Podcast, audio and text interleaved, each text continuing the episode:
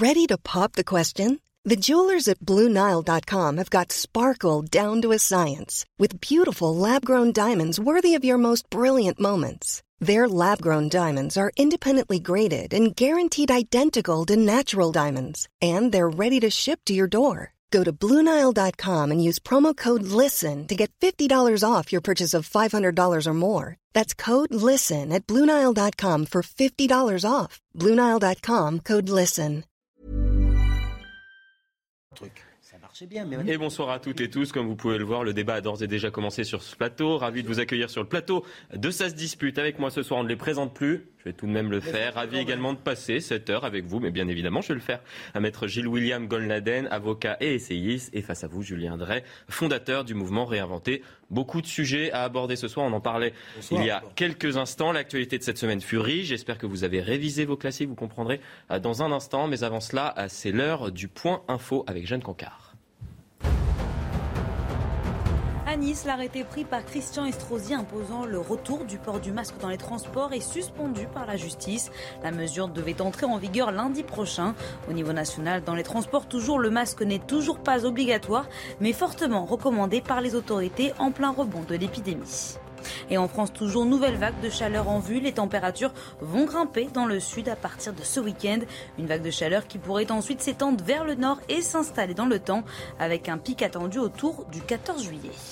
Retour au bercail pour Paul Pogba, le milieu de terrain international français, rentre à Turin où il retrouve la Juventus. Champion du monde avec les Bleus en 2018, Pogba, libre après avoir passé 6 ans à Manchester, devrait signer un contrat à hauteur de 8 millions d'euros par saison. De retour sur le plateau de sa dispute, est-ce que vous connaissez tous les deux la fable du surmulot des villes et du rat des champs? Non?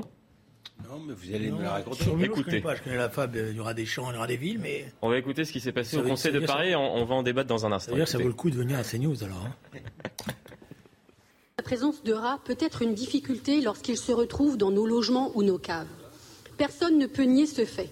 Il y a à Paris des rats que je préfère nommer surmulots, moins connotés négativement. Les surmulots seront toujours présents à Paris, quoi que nous fassions. La réalité est que les actions menées jusqu'à maintenant ne fonctionnent pas et sont très coûteuses. Partant de ce constat, nous devons changer de paradigme. Nous devons nous interroger sur des nouvelles méthodes efficaces et non létales. Nous devons nous interroger sur les surmulots et leur manière de vivre, mieux les connaître afin de trouver des méthodes efficaces et éthiques. Le nettoyage et l'absence de nourriture en surface semblent être une solution majeure. À cela doit se coupler le bouchage des trous permettant aux surmulots de remonter dans les immeubles ou la pose des grilles dans certains endroits. Nous pensons donc qu'il faut agir, mais agir différemment.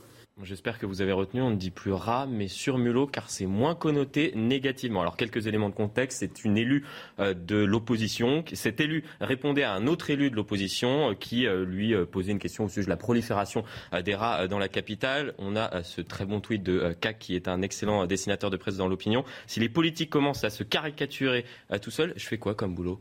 C'est caricatural, franchement. Enfin, c'est pas nouveau. Hein. C'est pas, pas cette dame Markovitch qui inaugure la manière de parler, notamment, pardon de le dire, de la gauche écologiste. Alors, j'arrive à comprendre ce qu'elle Je dit. suis pas sûr qu'elle soit de la gauche écologiste. Il- Oui. elle, elle- elle a rejoint le parti animaliste. Ah oui. Non, Mais elle non, siège dans l'opposition. Elle siège dans la majorité. Oui, elle est animaliste. chez les écologistes. mais Hmm. c'est- C'est pas encore un, c'est pas, c'est pas, c'est pas une insulte. Je, je vais pas chercher de synonyme à écologiste. hein. Mhm. Non, mais d'autant plus que moi, euh, c'est un végétarien qui vous parle Quasi. et qui, et oui, Quasi, je dis. oui, et, et qui d'autre part reconnaît, oui, je vais peut-être choquer une partie euh, de- des gens qui veulent bien m'apprécier, euh, les rats, les rats, puisqu'il faut les appeler par leur nom, peuvent être utiles dans les égouts. hein.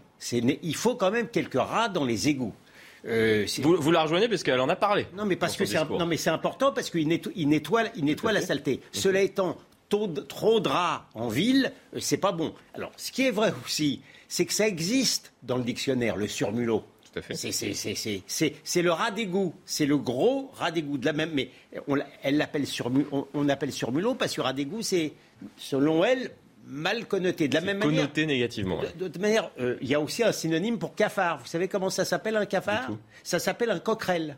quand vous allez dans le... Mais oui, Mais c'est vrai en plus. mais je ne vous On ne in- fera pas de pareil. Je n'invente Non, rien. c'est vrai, c'est vrai. Si on...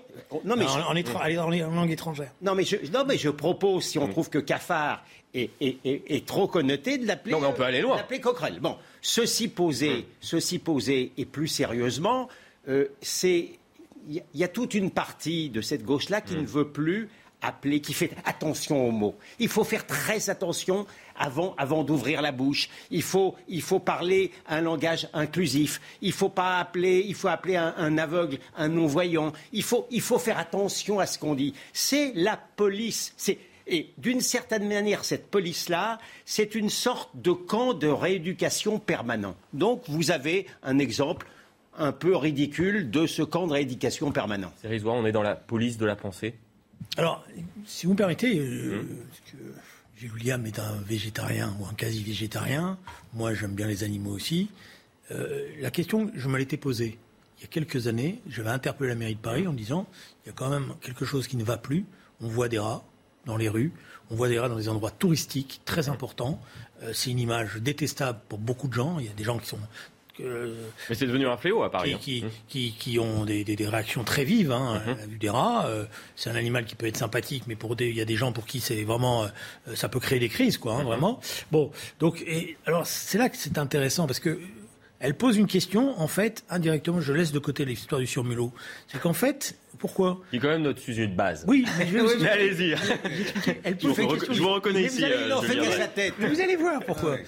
Parce qu'en fait, on a changé les produits pour tuer les rats. Et on a changé les produits parce qu'il y a des normes européennes qui interdisent d'utiliser un certain nombre de produits qui sont jugés comme trop toxiques. Ce qui fait que nous avons des rats qui, aujourd'hui, sont résistants aux produits qu'on utilise. Et c'est pour ça qu'elle se pose cette question en disant qu'il faut trouver des, méthodes alternatives. Mais parce qu'on est rentré, ça, ça va faut On contenter. n'a plus le droit euh, d'utiliser la mort au surmulot, par Voilà, exemple. le- ça. le- ce qu'on appelait la mort au rat, Oui, oui. voilà, qui était l'expression Oui, oui, c'est ça. Mais trop connotée, etc., peut-être. est considéré aujourd'hui comme un produit. Alors, il faudrait regarder les détails, je suis pas chimiste, etc. Est considéré comme un produit trop, trop, trop toxique. Et donc, on a changé ces produits-là. Résultat, on se retrouve avec une situation ubuesque, c'est-à-dire des rats qui sont effectivement très résistants. S'ajoute à ça, faut être honnête, une gestion euh, quand même euh, de- de- des ordures dans la ville de Paris, euh, euh, des, des- des choses, moi je comprends pas toujours comment ça se passe, le fait qu'on ait des camions ordures à 5 heures l'après-midi, alors qu'on devrait les, que dans toutes les autres capitales on les a le matin, donc on a des poubelles qui traînent, on a, on a aussi une désobéissance civile qui s'est installée, Si on jette les choses n'importe comment, alors qu'il y a plein d'autres villes. Si vous, si vous arrêtez quelqu'un qui jette un papier dans la, dans la rue aujourd'hui, il y a une chance sur deux qu'on euh, vous dise pas excusez-moi. Hein. Euh, voilà, et que vous ayez des noms d'oiseaux qui vous soient. Voilà, il y a- ça fait un, contexte. Alors c'est pour ça que je comprends qu'on rigole sur le surmulot, je suis d'accord, mais en même temps, le problème qui posait, c'est un vrai problème. Non, c'est tout à fait un vrai problème et ils en ont euh, longuement euh, débattu au sein du Conseil de Paris. La semaine a également été marquée par le discours de politique générale. J'imagine que vous l'avez écouté à l'Assemblée ou au Sénat de la Première ministre devant les parlementaires à de nombreuses reprises à l'Assemblée nationale. Lors de son discours, Elisabeth Borne a été invectivée, euh, chahutée par les oppositions, notamment les députés de la France Insoumise. Écoutez. Le Covid a mis à jour les fragilités de notre système de soins.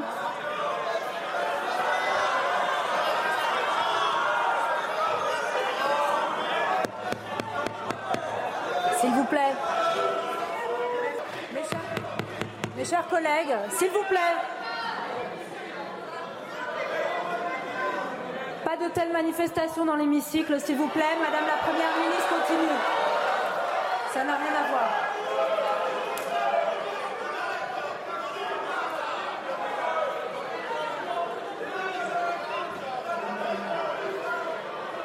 Notre pays a besoin d'une réforme de son système de retraite. Elle ne sera pas uniforme et devra prendre en compte les carrières longues et la pénibilité. Elle devra veiller au maintien dans l'emploi des seniors. Mon gouvernement la mènera dans la concertation avec les partenaires.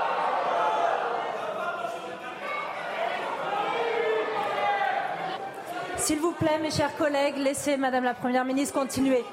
Bon, il faut le dire aux téléspectateurs, les députés sont parfois indisciplinés à l'Assemblée euh, nationale. On a tous euh, connu ça, mais quelle image ça donne? Quelle image ça donne, Oui, enfin, William? Pardon de vous le dire, mais les- les- la France insoumise et, et ses collaborateurs se moquent bi- bien totalement de l'image qu'ils peuvent donner euh, aux, gens de, aux, gens de, la rue. Hum. Ils veulent plaire, ils veulent plaire au quartier, ils veulent plaire aux gens qui détestent la police. C'est l'électoral de base. Ils veulent s'opposer aussi à la nouvelle respectabilité du Rassemblement national pour montrer que les seuls opposants, c'est eux. Et puis, euh, enfin moi, d'une certaine manière, ils arrivent à, à, me rendre sympathique Madame, euh, Madame Le Pen non, non, Madame, Madame, Madame, Borne, qui n'est pourtant pas un bout en train. Mais, mais, mais, mais, mais voilà, mais pour eux, pour eux, ça n'a aucune espèce d'importance. Mais je, remarque quand même mhm. que ça n'a aucune espèce d'importance pour la France médiatique. Le lendemain, euh, leur chahut. De toute façon, Madame Rousseau avait annoncé à l'avance qu'il y aurait le chahut dans l'Assemblée nationale leur chahut et leur, Vous avez même organisé juste avant le discours de Madame Borne une sorte de cérémonie de mariage, montrant l'enterrement du Front républicain, de, Marine Le Pen et hum. de et d'Emmanuel Macron et de Monsieur Macron. Hum. Ils ont refusé lorsque euh, la Première ministre a, rendu un hommage appuyé et bienvenu aux, policiers qui sont morts. Ils ont refusé de se lever. Bon, donc ce que je veux dire, mais pour eux, euh, qu'il déplaise aux bourgeois ou aux gens qui, sont, qui souhaitent une France pacifiée, ils s'en moquent vraiment comme d'une guigne. Et la France médiatique, encore une fois, c'est, je, pointe toujours, l'invraisemblable bienveillance, l'incroyable indulgence envers l'extrême gauche euh, en, général et les insoumis en particulier, mais ça transcende, ça transcende des insoumis. Je, un seul exemple, et je termine, mm-hmm. euh, les, les, terroristes d'extrême gauche euh, italiens mmh. n'ont pas été extradés par une décision de la Chambre de l'instruction et le parquet, et le parquet a fait appel, mais la presse n'y a vu aucun inconvénient. Le Monde ne les appelle pas terroristes, il les appelle militants et a publié cinq ou six tribunes avant cette audience en faveur de ces gens-là. Donc pourquoi voulez-vous qu'ils se rebellent contre un chahut de l'extrême gauche? Euh, une image désastreuse. il y a plusieurs choses. Je vous fais juste une parenthèse. Euh, l'affaire des terroristes italiens est une affaire plus compliquée parce qu'ils ont été jugés. Ils ont été, pour une part, certains d'entre eux ont été jugés alors qu'ils mhm. n'étaient pas là, étaient jugés dans une période où la justice italienne, euh, voilà, donc on peut pas faire des raccourcis et tout mélanger. Voilà, j'en ai défendu certains je l'assume, euh, contre les expulsions parce qu'il y avait une injustice totale et qu'il n'y avait pas de garantie, parce que c'est ça, c'est ça la jurisprudence. Comme Battisti qui était innocent avant qu'il reconnaisse C'est ça la jurisprudence. C'est ça la jurisprudence qu'avait établi François Mitterrand, c'est d'avoir pouvoir extrader si on avait les garanties qu'il y aurait des procès équitables. Or, une partie de la justice italienne ne veut pas recommencer les procès et, donc te donner la possibilité, ce qui quand même devrait plaire à M. Goldnadel, au moins à la défense d'avoir la hum. possibilité de. Je ferme la parenthèse, mais si vous voulez avoir un débat là-dessus, on l'aura un jour. Bon, euh, oui, oui, c'est pas la peine de dire. Non, ouais, mais, non, mais bah oui, je vous parlerai de Battisti, qui a été défendu par toute la gauche. Le mais c'est pas le problème. Le problème, c'est qui a rigolé après en disant j'étais coupable. Le, problème, c'est de savoir si vous êtes. Mais défaut, votre problème, c'est que vous avez une conscience, c'est la géométrie variable parfois. Vous êtes attaché aux droits de la défense. Quand les droits de la défense, vous êtes même un des représentants de cette défense. Et quand cette défense est bafouée, vous dites ah j'en ai rien à faire parce que le client m'intéresse pas. Bah non, les droits c'est valable pour tout le monde. Mais je finis là-dessus. Je finis là-dessus. Je finis là-dessus. Moi, je pense. Alors, j'ai une, divergence encore euh, avec euh, Gilles William. Je pense, pas quand même. Je, pense que ce sont des piètres politiques, la France insoumise. Parce que contrairement à ce que dit Gilles William, peut-être que parce que mm. comme il écoute que France Inter, parce qu'il guette la moindre euh, possibilité pour lui d'avoir une polémique avec eux, il oublie. Mais moi, j'ai pas entendu beaucoup de gens applaudir sur les radios, sur les télés, à ce qui s'est passé, et ça a choqué. et j'ai entendu critiquer. J'ai oui, beaucoup de gens dire le il y a eu des éditoriaux, euh, euh, voilà. Et, j'ajoute même que c'est important, contrairement à ce qu'on peut penser, dans les quartiers populaires, c'est pas vrai que le comportement de la France insoumise qui chahute la première ministre est applaudi par la population. Hum. Elle est peut-être applaudie par les noyaux durs de, de, ceux qui font de l'agitation. Mais quand on, est, on habite un quartier populaire, on sait aussi ce que c'est que la galanterie, la politesse, et on respecte les et on peut avoir honte. Et on peut avoir son député se comporte ainsi. Et on peut même avoir honte, effectivement. On peut même se dire, si j'avais su, voilà. Alors après qu'il y ait des noyaux qui s'amusent, etc. et hum. tout. Voilà. Alors moi, je pense que c'est des pièces politiques parce que sur le fond, ils ont permis, en faisant ce chahut qui était pas galant, Bon, alors je sais que la galanterie est plus à la mode, mais moi, quand même. Surtout, deuxièmement, c'est le discours de politique générale. Ils sont pas galants, ils sont parfois maladroits. On l'a vu avec ces propos malheureux euh, de, Mathilde Panot, sur parce que c'est toujours la même chose. Vous êtes pris dans les... Voilà, voilà, vous êtes pris dans cette logique-là. Alors que j'en ai fait des discours de politique, euh, voilà, que de temps en temps il y ait une remarque, etc. Mais là, c'était un chahut de, de, de, fond de classe. c'est un brut. stupide, si vous me permettez l'expression, je l'emploie. Inutile. Qui inutile parce que ça donne d'abord une mauvaise image de l'Assemblée, ça donne une mauvaise image de la France insoumise. Et si vous voulez, c'est assez intéressant parce que Aujourd'hui, Jean-Luc Mélenchon fait un interview dans un journal où il s'interroge sur euh, les possibilités de développement de la France insoumise. mais justement, et il dit, venons-en sur cette interview. Je, voudrais juste finir. Il dit, on, on a un problème on est populaire dans un certain nombre de mmh. quartiers, mais on ne touche pas les classes moyennes. On n'arrive pas à, je dirais, à, avoir une discussion avec toutes ces mmh. classes moyennes. Mais c'est pas en se comportant comme ça qu'ils vont avoir les classes moyennes avec eux. Hein. Oui, ça a été le problème de Jean-Luc Mélenchon, notamment lors de la dernière présidentielle. Il avait été alerté euh, par Manuel Bompard à ce sujet et il n'a jamais réussi à parler aux classes moyennes, aux classes rurales également, puisqu'on l'a vu, euh, les insoumis sont majoritairement, ont majoritairement été euh, élus dans des centres urbains ou périurbains. Mais l'événement politique quand même, si vous me permettez, parce que moi j'ai regardé et c'est un c'est pas un exercice facile, bah, c'est que par leur attitude, ils ont rendu Mme Borne solide c'est ce que euh, disait Gilles William. Exactement, ils l'ont rendu solide. Ils ont même, ça, lui a même attiré des sympathies, alors que ce n'était pas une oratrice au départ, parce que c'était pas ce qu'il fallait faire. Parce qu'elle a su garder son calme également. Justement, pour en venir à, Jean-Luc Mélenchon, qui, on peut le dire, a le sens de ce qu'est la démocratie, je vous laisse apprécier ce qu'il a dit dans un entretien à nos confrères de Libération, vous y faisiez référence à l'instant. Désormais, il en coûtera très cher, je le cite, de descendre du train. Cela vaut pour tout le monde. Il parle euh, des députés euh, de gauche qui se sont alliés avec la France insoumise pour créer ce qu'on appelle la NUPES, y compris pour nous, insoumis.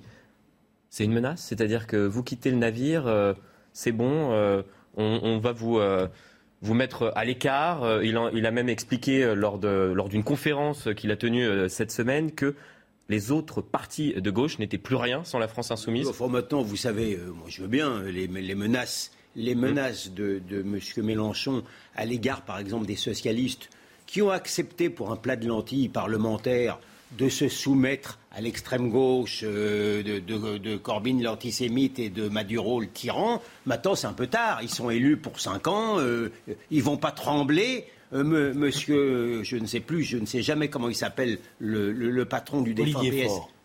Fort. Fort. Merci. Euh, monsieur Fort, lui, tranquille, il est tranquille, enfin, hum. peut-être pour 5 ans, peut-être moins. Qu'est-ce que vous voulez que ça lui fasse maintenant que monsieur Mélenchon De toute façon, cela étant, vous savez, euh, Monsieur Mélenchon s'inquiète peut-être pour rien, parce que j'ai du mal maintenant à discerner dans les propos de Monsieur Fort une immense différence idéologique avec ce que dit Monsieur Mélenchon. Mais je peux me tromper. Hein. Mais moi, je pense que la réalité est dans la conclusion de ce que dit Gilles William. Mais c'est la mort des autres partis de gauche Non, c'est pas la mort du tout. Ceux qui ont signé l'accord de la NUPES, excepté le Parti communiste qui a essayé de marquer, et qui essaye encore, on le voit, de marquer un peu son indépendance, les autres sont logique, dans une logique politique où ils sont sur, devenus convertis à l'idéologie de la France insoumise. Je veux dire, quand vous prenez M. Boris Vallaud-Belkacem, qui a été conseiller de François Hollande, c'est-à-dire qui est au cœur de l'élaboration, et je peux en témoigner, de la loi El Khomri, et qui n'était pas le moins, euh, je dirais, dans, euh, ceux des, dans ceux des conseillers qui disaient il faut y aller, il faut passer, mmh. qui vient à la tribune de l'Assemblée nationale dire exactement l'inverse aujourd'hui de ce qu'il a défendu, y compris contre ceux qui, comme moi, étaient un peu plus nuancés, vous dites quelle belle conversion. mais, comme je crois mais comme je ne crois pas si vous voulez, que ce soit simplement un opportunisme lié à, des, à des, recherches de postes, je pense qu'idéologiquement, et c'est là où Jean-Luc Mélenchon a, gagné une bataille, il les a phagocytés, il les a, il est en train de les absorber. Et c'est pour ça que si la gauche, euh, auquel je crois, veut aujourd'hui s'en sortir, il faudra qu'elle passe par une indépendance politique totale avec cette idéologie-là. Il est vrai il est, Julien Drey a, en partie raison, même si je pense que les explications prosaïques sont, sont toujours, sont toujours euh, les meilleures. Il est vrai que monsieur, les insoumis étaient forts de la faiblesse mmh. des, deux autres composants de la gauche, ils étaient faibles parce que eux-mêmes leur campagne, la campagne de Madame Hidalgo, la campagne de Monsieur Jadot, de Monsieur Jadot qui avait été déconstruit par Madame par Madame Rousseau, était déjà était déjà pratiquement proche des insoumis. Donc on préférait prendre l'original à la copie, c'est vrai. On poursuit le débat dans un instant, mais avant cela, c'est l'heure du point info.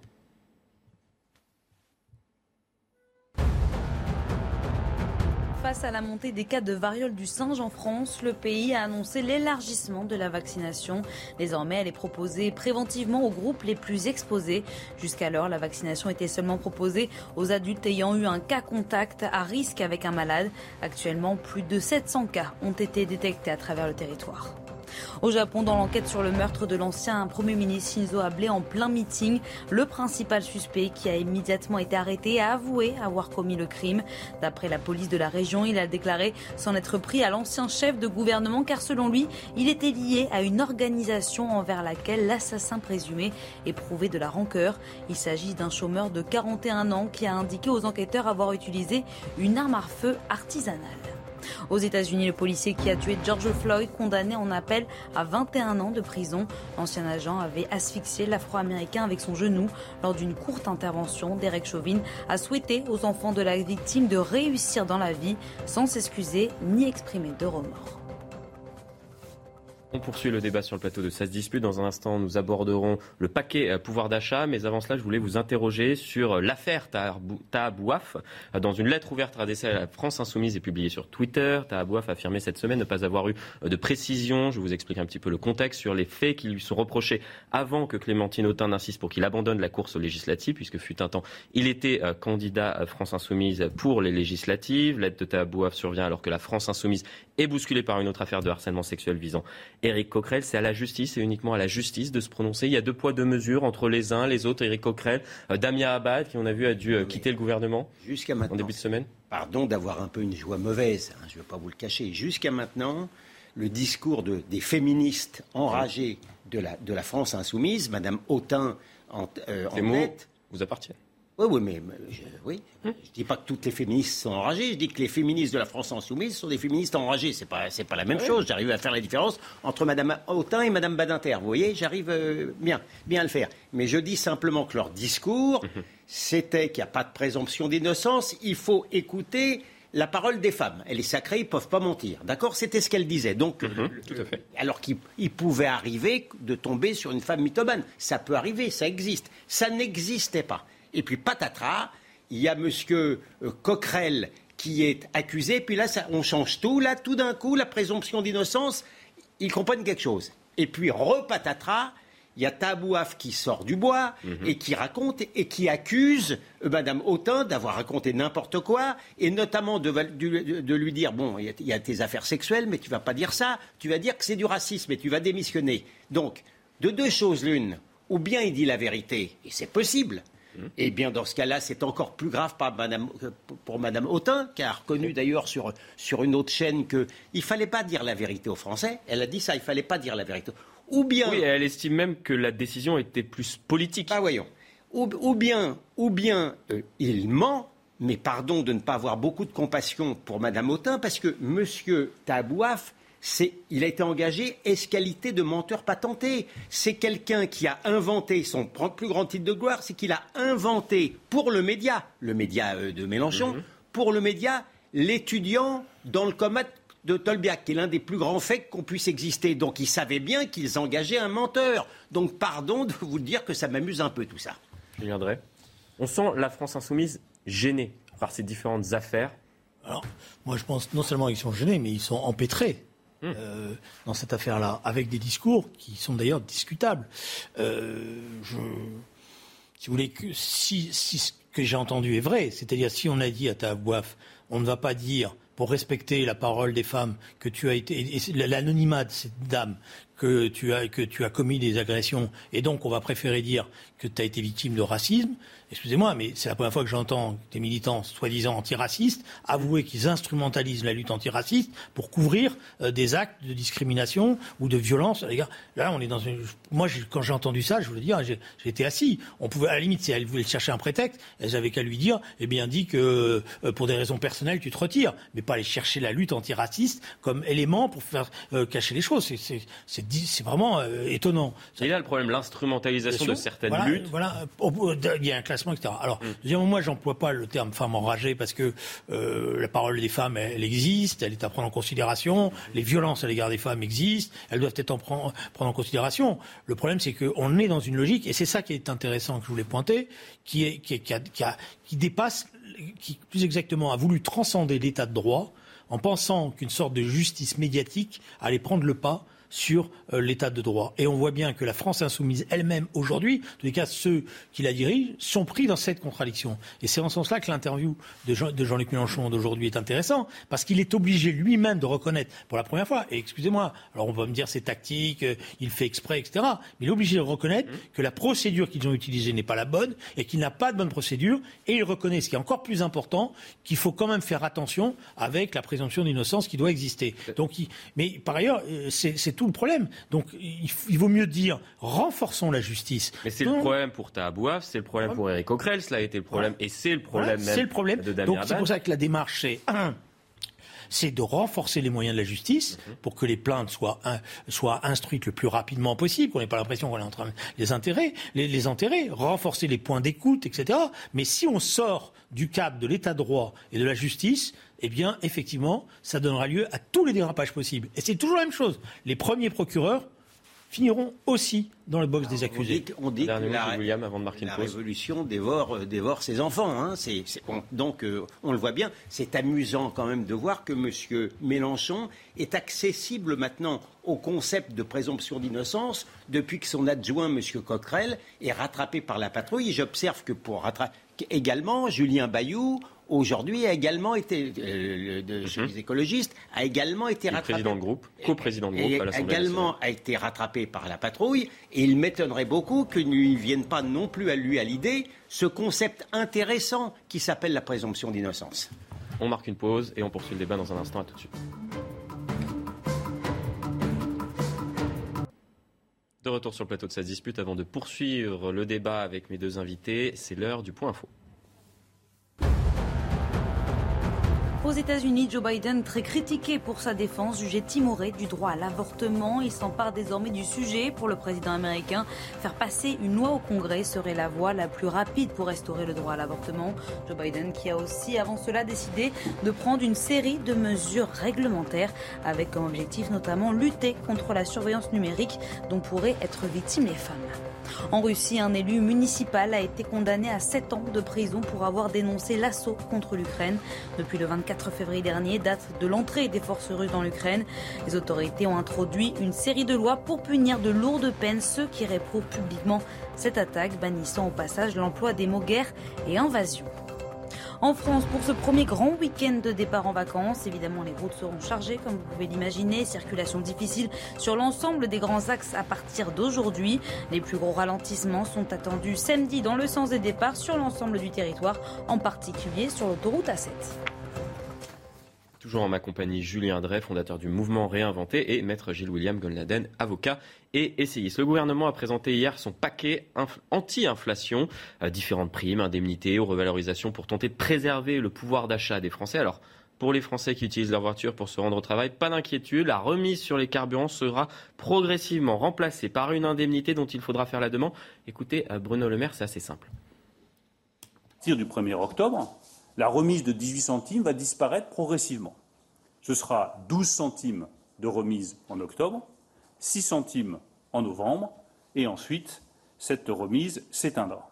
À la place, tous ceux qui travaillent pourront, dès le 1er octobre, s'inscrire sur le site de la Direction générale des finances publiques pour se déclarer et demander cette indemnité carburant travailleur. Cette indemnité concernera la moitié des travailleurs qui euh, utilisent leur véhicule. La moitié des travailleurs seront concernés, c'est-à-dire des travailleurs modestes, mais aussi les classes moyennes. Ça représente environ 12 millions de foyers. Pourront la solliciter tous ceux, sans exception, qui utilisent leur voiture pour se déplacer. Ça peut être des salariés, ça peut être des fonctionnaires, des indépendants, mais aussi, j'insiste là-dessus, des jeunes en alternance. L'indemnisation sera de 200 euros pour les déciles 1, 2 et 3 et de 100 euros pour les déciles 4 et 5 puisque cette indemnisation couvrira jusqu'au cinquième décile. Nous avons également rajouté une majoration de 50% pour tous ceux dont le travail est à plus de 30 km de leur lieu d'habitation. Vous avez pris des notes, chez William? Non, j'ai pris Décile 1, 2, 3, 4, 5. Pardon de vous le dire. Pardon de vous le dire, je n'ai, je n'ai vraiment rien compris. Euh, il y a des termes même dont j'ignore le sens. Donc euh, voilà, donc je, peut-être qu'il y en a deux ou trois en France qui sont dans le même cas que moi.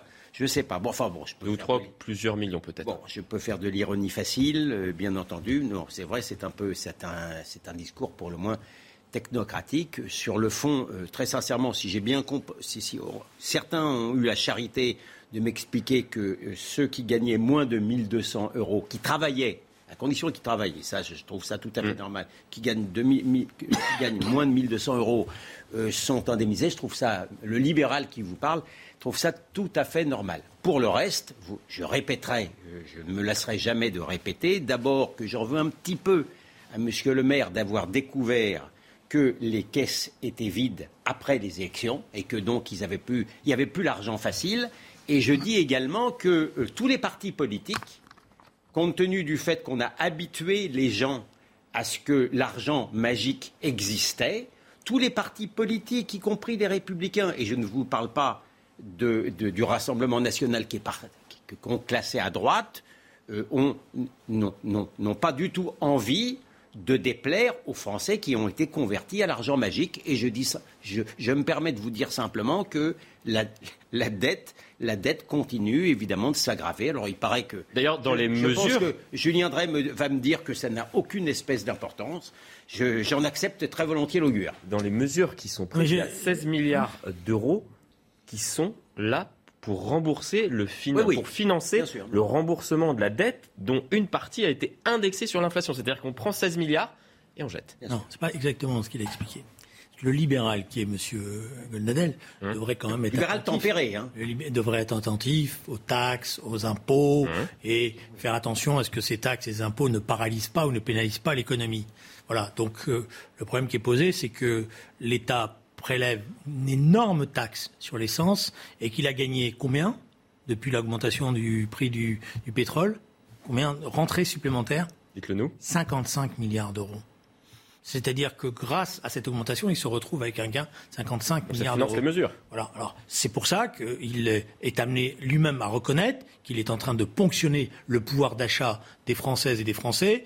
Et comme d'ailleurs ils le reconnaissent en privé, ceux qui sont les plus pénalisés sont les plus modestes et qui souvent ont le plus besoin encore de leur voiture. Donc c'est normal qu'il y ait une redistribution. Le Mais la classe moyenne dans tout ça, lorsque l'on voit qu'il faut gagner moins de 1200 ben, euros lorsqu'on est seul pour bénéficier d'une indemnité. Si j'en arrive à la deuxième chose, c'est pour ça que je pense que ce système-là vous le voyez bien, devient ubuesque, c'est-à-dire que on veut euh, cibler les aides, mais on veut en même temps euh, faire que ça soit les plus défavorisés, mais on sait plus bien, et donc on arrive à des effets de seuil qui sont insupportables pour ceux qui, évidemment, sont juste au-dessus du seuil. C'est pour ça qu'on aurait mieux fait de faire de baisser la taxe sur les carburants en disant l'État ne s'enrichit pas sur le dos des Français grâce à la hausse du prix des pétroles et donc nous baissons nos taxes. Ce n'est pas ça qui est fait et donc on arrive à ce que des millions de Françaises et de Français comme Gilles William n'y comprennent rien, ce qui par ailleurs pose encore un énorme problème parce que dans l'application même de ces baisses, quand vous circulez en France, vous allez voir que chacun fait un peu comme il veut.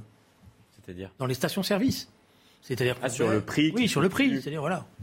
On passe à un tout autre sujet. Un individu en situation irrégulière déféré euh, devant la justice pour l'agression de policiers à Paris a été condamné à 8 mois de prison avec sursis pour rébellion et celle de vol. Les faits se sont déroulés en tout début de semaine à la gare de Lyon. Les policiers ont tenté d'évincer euh, l'homme au comportement agité. On va voir les images dans un instant. Lorsque ce dernier s'est retourné contre eux, les a agressés. Regardez la séquence. On va ensuite écouter Mathieu Vallée, secrétaire national adjoint au syndicat indépendant des commissaires euh, de police, qui a réagi les policiers en fait sont très choqués de cette décision. D'abord, euh, le policier qui a eu le nez fracturé, lui, il a resté jusqu'au 10 juillet. Donc là où on a un voyou qui ressort du tribunal, on a un policier, lui, qui n'a pas cette chance en fait de retrouver euh, la plénitude de l'usage de son visage, notamment par ce nez fracturé. Et surtout, euh, enfin, c'est un sketch quoi. Enfin, huit mois avec sursis, en plus deux ans de mise à l'épreuve, sachant que c'est quelqu'un qui est en situation régulière et qui doit quitter le territoire national. Bon, on est rassuré de savoir que la justice en fait considère qu'il fera ses deux ans avec mise à l'épreuve en France. Enfin non, c'était soit l'incarcération, soit l'expulsion. Il y a ce cas précis, mais je souhaitais que nous réentendions, on en a parlé tout à l'heure, Elisabeth Borne lors de son discours de politique générale à l'Assemblée nationale. J'ai confiance dans nos forces de l'ordre et j'ai le plus grand respect pour elles. C'est pour cela que j'ai envers elles la plus grande exigence. Et je le dis sans détour. Honte à ceux qui attaquent systématiquement nos policiers et nos gendarmes. Honte à ceux qui tentent de dresser les Français contre ceux qui les protègent.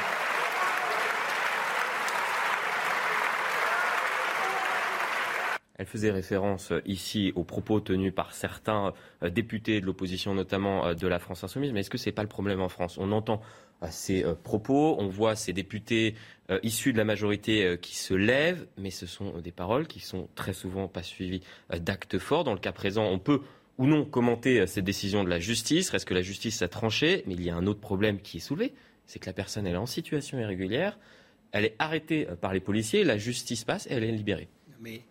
Ça montre, ça montre vraiment, à travers cet exemple, qui est un parmi... un exemple, bien évidemment. Un, parmi mille. Hum. Ça montre la folie du temps.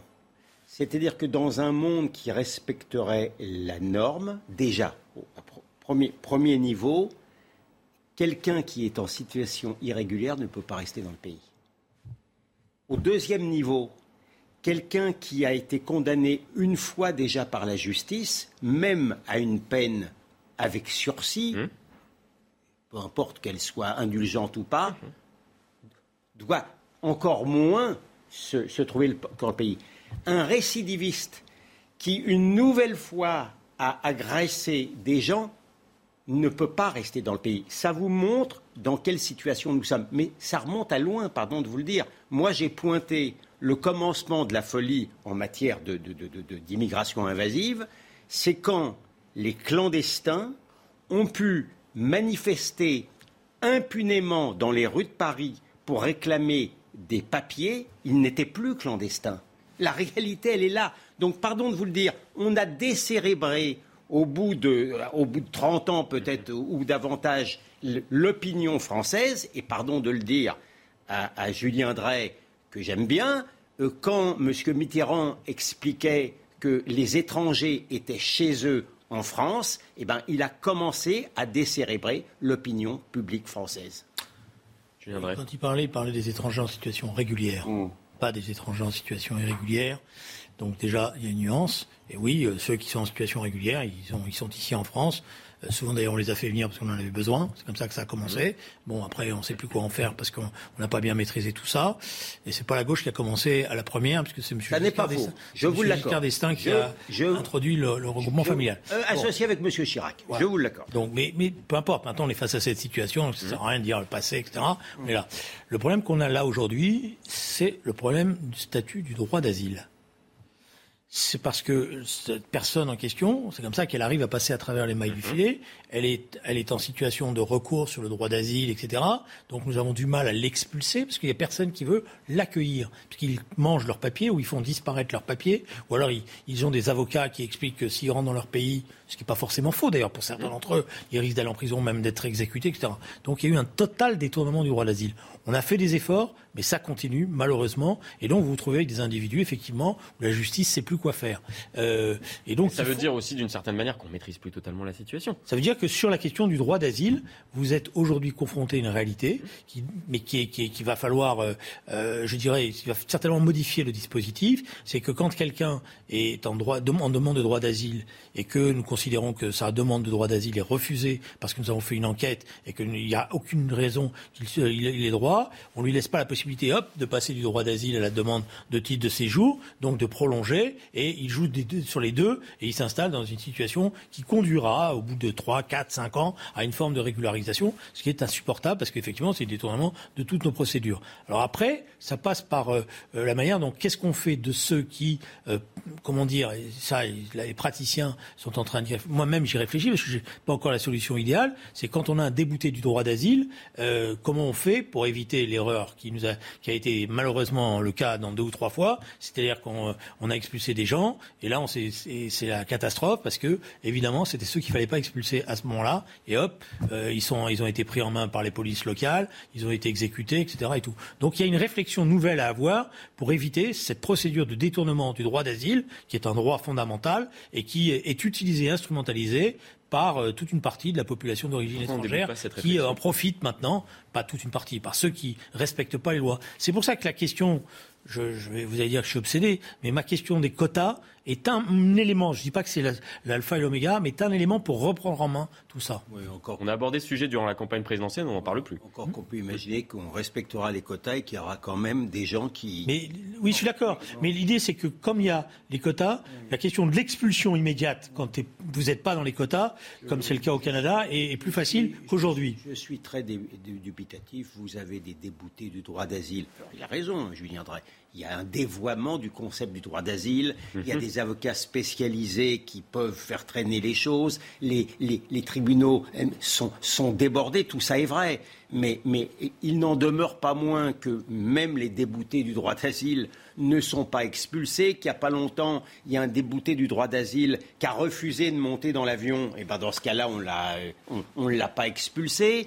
Donc euh, je suis, je extrêmement dubitatif là-dedans. Je pense qu'il y a, y a, pardon de le répéter, une manière de décérébration et d'émasculation d'une certaine manière de l'État qui fait que euh, nous sommes impuissants, mais nous sommes impuissants non seulement dans nos muscles, mais dans notre esprit.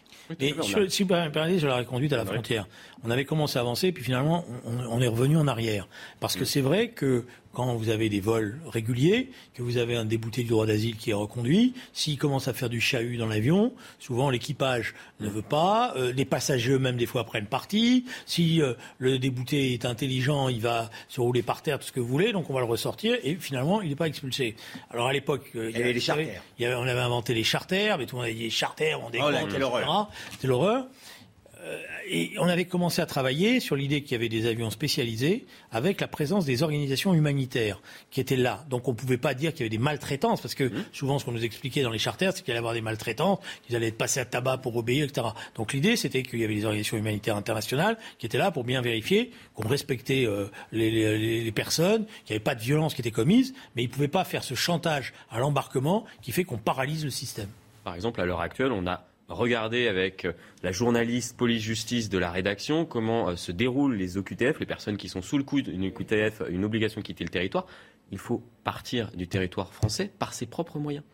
C'est-à-dire que la personne en situation irrégulière, on lui dit il faut partir mmh. par vos propres moyens. Bien évidemment, elle n'a pas envie de partir. Non, mais mon, pour, mon pessimisme, mmh. qui n'est pas une posture, mmh. est alimenté par le fait que vous avez en France des, des Français qui sont euh, complices intellectuelle et physique de cette situation. Monsieur Héroux va, chercher les, étrangers de l'autre côté de la montagne et le Conseil constitutionnel considère que c'est formidable. Là, dans l'exemple que vous avez donné, là, hmm. lorsque les, policiers sont pris à partie par le, et, par, par, le, par, le, euh, le, délinquant récidiviste hmm. nigérian, vous avez des gens qui prennent son parti, qui interviennent. J'imagine, je les vois très bien. Vous voyez, avec mon esprit chagrin, je les vois très bien voter pour un certain parti politique d'extrême gauche. Ils prennent son parti. Donc, les, policiers, c'est Sisyphe. Ils montent, ils montent un rocher qui ne cesse de redescendre. Voilà pourquoi, pardon de vous le dire, je ne suis pas optimiste. On fait un point sur l'actualité de ce vendredi et on poursuit le débat dans un instant. Sergei Lavrov tourne le dos au G20. Le ministre russe des Affaires étrangères a quitté à la mi-journée une réunion avec ses homologues du G20 en Indonésie après un flot de déclarations de responsables condamnant l'invasion de l'Ukraine par Moscou. Le sommet organisé à Bali n'a débouché sur aucune décision concrète, mais seulement sur cette confrontation entre la Russie et les Occidentaux. Au Royaume-Uni, qui pour succéder à Boris Johnson au lendemain de sa démission, les manœuvres ont déjà commencé pour tenter de trouver son remplaçant. Son ancien ministre des Finances a été l'un des tout premiers à se positionner, alors que Boris Johnson compte assurer l'intérim qui pourrait durer jusqu'à l'automne, ce qui fait évidemment grincer les dents de ses détracteurs qui demandent, eux, son départ immédiat. En France, le port du masque n'est pas obligatoire dans les transports en commun, mais reste fortement recommandé. Le ministre délégué au transport Clément Beaune a réitéré aujourd'hui l'appel à se protéger, alors que le nombre de nouvelles contaminations liées au Covid a encore augmenté pour atteindre plus de 160 000 cas hier. À Nice, l'arrêté imposant le retour du masque dans les transports a lui été suspendu par la justice. On termine cette émission avec la guerre en Ukraine. L'armée russe continue son offensive et on va écoutez ce que dit euh, Vladimir Poutine. Chacun doit savoir que nous n'avons pas encore commencer les choses sérieuses. C'est ce qu'il dit, une menace aux Occidentaux. Vous en pensez quoi, William Gonaden euh, Du bluff? Non, je l'entends pas comme ça. J'entends qu'il a repris du poil de la bête, si j'ose dire. Il a, on, a, on a moqué un peu, on a euh, peut-être sous-estimé l'armée, l'armée russe. Pendant un moment, euh, on a, et, d'ailleurs, euh, elle s'y était mal prise, d'après ce que je crois comprendre, encore que je ne sois pas un grand stratège, au tout début, avec les colonnes de chars, etc. Mais elle, elle, elle, a repris du poil de la bête, je vous l'ai dit. Dans le, dans le Donetsk, eh ben évidemment, là, avec, avec une population reconnaissons-le, qui ne lui est pas totalement défavorable, et c'est un euphémisme. Là, elle s'est évidemment regroupée, et puis là, il est en train de vous dire, vous vous êtes foutu un petit peu de moi, mais vous allez voir de quel bois je me chauffe. Mais dans, mon... Je suis peut-être pas un criminologue euh, invétéré, mais il me semble qu'il n'y a pas du tout euh, de perspective de menace nucléaire. Il, il, roule des mécaniques, et je crois qu'effectivement, la mécanique de l'armée russe s'est mise en branle, mais je suis incapable de vous dire s'ils vont se contenter hmm. des zones qu'on peut séparatistes, des, des, zones séparatistes, ou si de ces zones séparatistes, il va, il va vouloir, il va vouloir s'occuper du reste. J'en sais rien. Je il n'y a pas d'agitation de la menace nucléaire de la part Non, mais moi je pense que la guerre maintenant doit être questionnée. Parce qu'on ne fait pas la guerre pour la guerre. La guerre, c'est un moyen. À un moment donné, on ne peut pas faire autrement. mais, mais euh, voilà. Mais euh, là, la guerre doit être questionnée parce que, qu'on le veuille ou non, même si au début elle s'y est mal prise, même s'il y a eu des graves erreurs, même s'ils ont eu beaucoup de, pertes, mais ça, je dirais, c'est quasiment une, tradition dans l'armée russe. Euh, de la Deuxième Guerre mondiale, ça a été le cas. Euh, en Afghanistan, elle, elle, elle, subit ces pertes-là. Le peuple russe a cet honneur ou cette gloire, voilà, c'est-à-dire qu'il accepte ses sacrifices, et puis la machine se remet en marche, et quand elle se remet en marche, elle avance, elle avance, quelles que soient les pertes. Et on est maintenant dans cette phase-là. Donc l'armée ukrainienne ou les milices ukrainiennes qui se battent sont confrontées à euh, la glorieuse armée russe qui maintenant, euh, glorieuse entre guillemets, est en train de se déployer et ils sont fatigués, ils ont eu beaucoup de pertes et, et donc euh, l'issue, elle est écrite.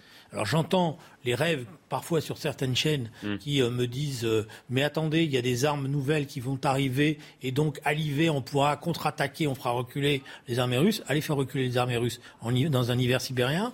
Euh, même Hitler n'y est pas arrivé hein, quand les choses sont mises en place. Donc on est dans une impasse. Et l'impasse qui m'inquiète, c'est que je vois bien le moment où le gouvernement ukrainien va se tourner vers nous avec certains de ses alliés pour nous dire, comme c'est l'impasse, la seule chose qui nous reste à faire, c'est l'intervention nucléaire.